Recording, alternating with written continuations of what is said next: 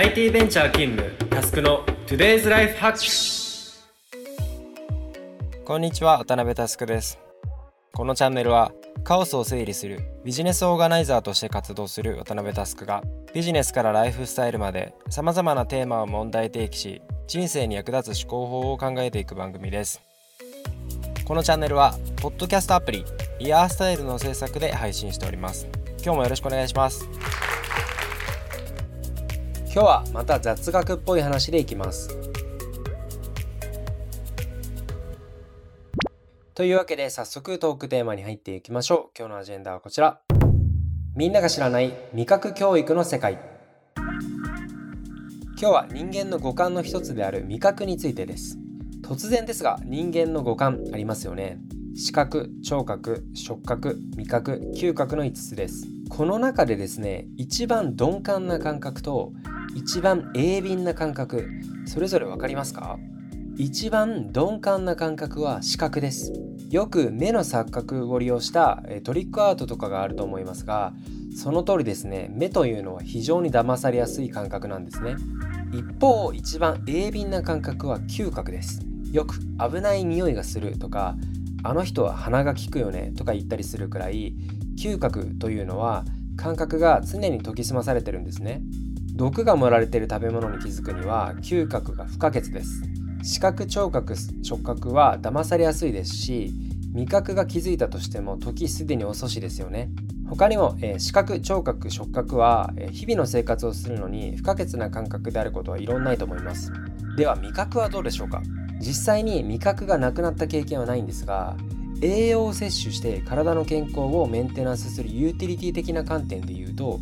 別に味覚がなくても精神に影響がないかもしれません。ただ僕の意見は違います。結論から言うと味覚こそが人間を人間たらしめる重要な感覚だと思っています。ある神経生理学者の方によると味覚の95%は嗅覚だという方もいらっしゃったりします。確かにですね風邪をひいて鼻が詰まってると何を食べても味がしないと僕自身感じたことありますし同じ経験がある人は多いかなというふうに思います。嗅覚だけではありません。料理の見た目はもちろん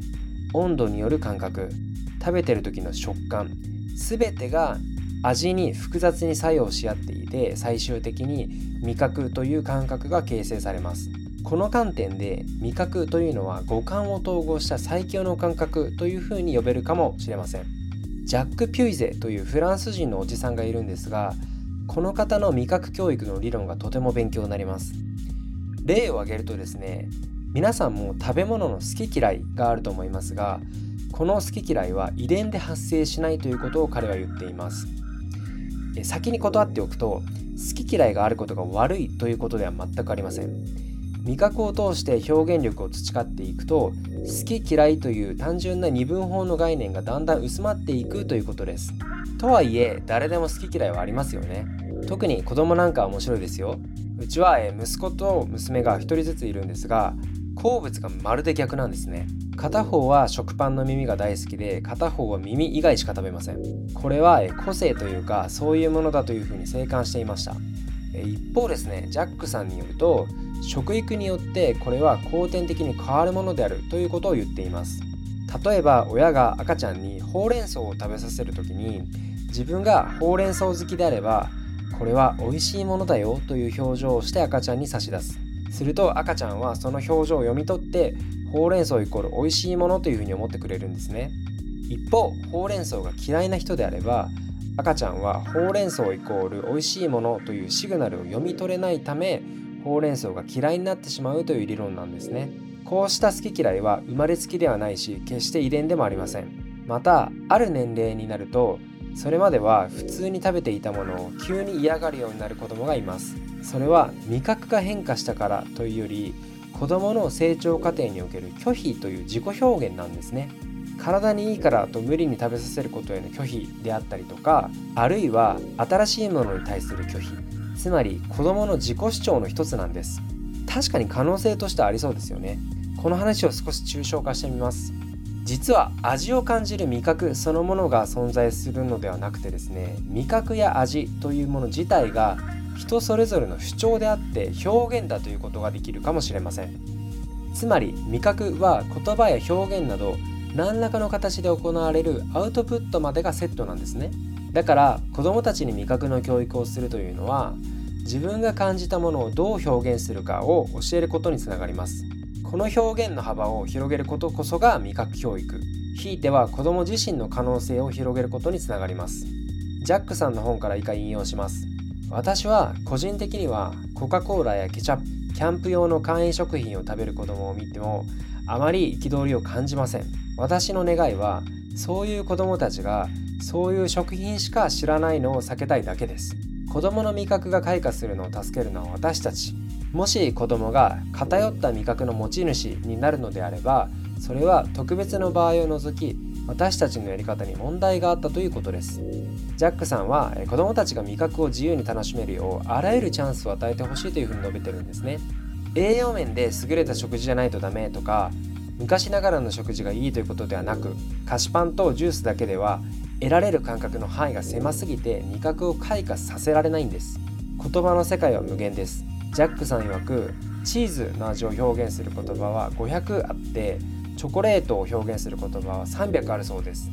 またワインの表現はそれ以上無数に存在するというふうに言われています、まあ、その次元で自己表現を繰り返せば好き嫌いという概念を超越する気がしました。最後に僕の話をさせてください、えー、奥さんとかに今日何食べたいと聞かれても何でもいいと答える人がこの世の中にはたくさんいるというふうに言いますが僕からしたらありえません。毎日食べたいものリストで頭がいっぱいです。特に寿司とうなぎは大好物ですね。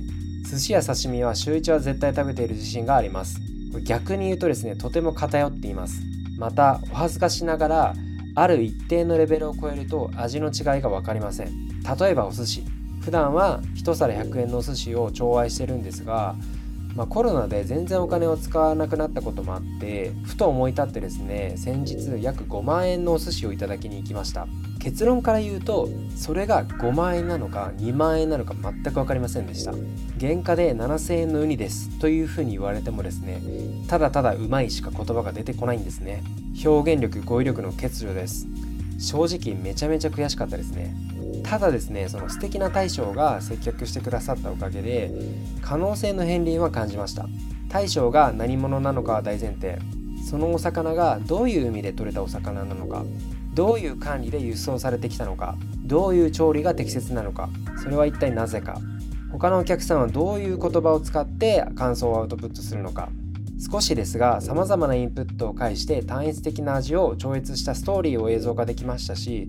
間違いなく今まで感じたことがない感覚を手にした経験だったというふうに思っています。今日の要点をまとめていきます。1つ目は、えー、味覚は人間の五感を統合したとても重要な感覚であるということ。2つ目は味覚を鍛えるということは自己表現力を上げることに直接つながるということ。3つ目は自己表現力を豊かにした先にあるのは好き嫌いを超越するということ。皆さんにはこの3点だけ持ち帰っていただけると幸いです。いかがでしたでしょうか、えー、改めて食事はただ生き続けるための補給活動ではなくてですね五感全てを駆使した総合芸術だということが伝わっていれば幸いです。まあこのように一つ知識があるだけで生き方が変わっていくのは面白いですよね。今日のテーマは以上です。気に入った方は Spotify の方はフォロー Apple Podcast の方はサブスクリプションに登録をお願いいたします。また周りの方へお勧めしていただけると嬉しくて震えます。もしこのエピソードを聞いて私はこう思うなどのご意見などがあれば Twitter や Facebook でお気軽に DM いただだけるととても嬉しいです。皆様のご意見も熱烈お待ちしております。また、iOS アプリイヤースタイルをインストールすると、他のイヤースタイルオリジナルコンテンツも聞けます。ぜひ、App Store で検索してみてください。というわけで今日はここまでです。バイバイ。